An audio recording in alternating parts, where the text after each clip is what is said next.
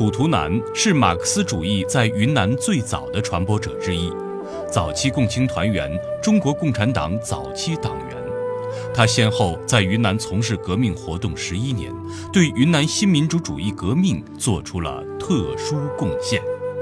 楚图南一八九九年出生在云南文山县城，一九一九年中学毕业，进入北京高等师范学校史地系。此时正值五四反帝爱国运动蓬勃开展。在北京期间，楚图南结识了李大钊先生。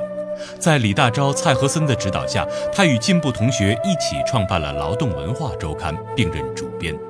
一九二零年，楚图南加入了北京共青团。一九二三年七月，楚图南从北京高师毕业，返回昆明，先后在省立一中、昆华女中、私立承德中学任教，都是当时进步青年集中的学校。他在昆明进行了马列主义宣传，受他培养教育过的李国柱、艾思奇、黄洛峰、冯素陶等都走上了革命道路。一九二六年初，经李大钊亲自批准，楚图南由共青团员转为中共党员。一九二八年底，东北地下党组织遭到重大破坏，楚图南被调往山东从事革命活动。一九三零年五月，被山东省反动当局通缉，被迫重返东北。之后被东北军阀政府以共党要犯罪名逮捕入狱。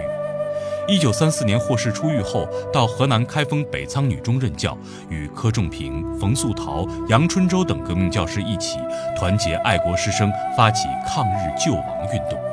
一九三七年，楚图南携家眷回到昆明，受聘为云南大学教授、文史系主任。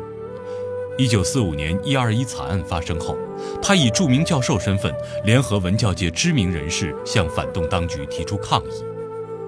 一九四六年七月，李公朴闻一多遭杀害，楚图南不顾个人安危，主持参加了李文追悼大会。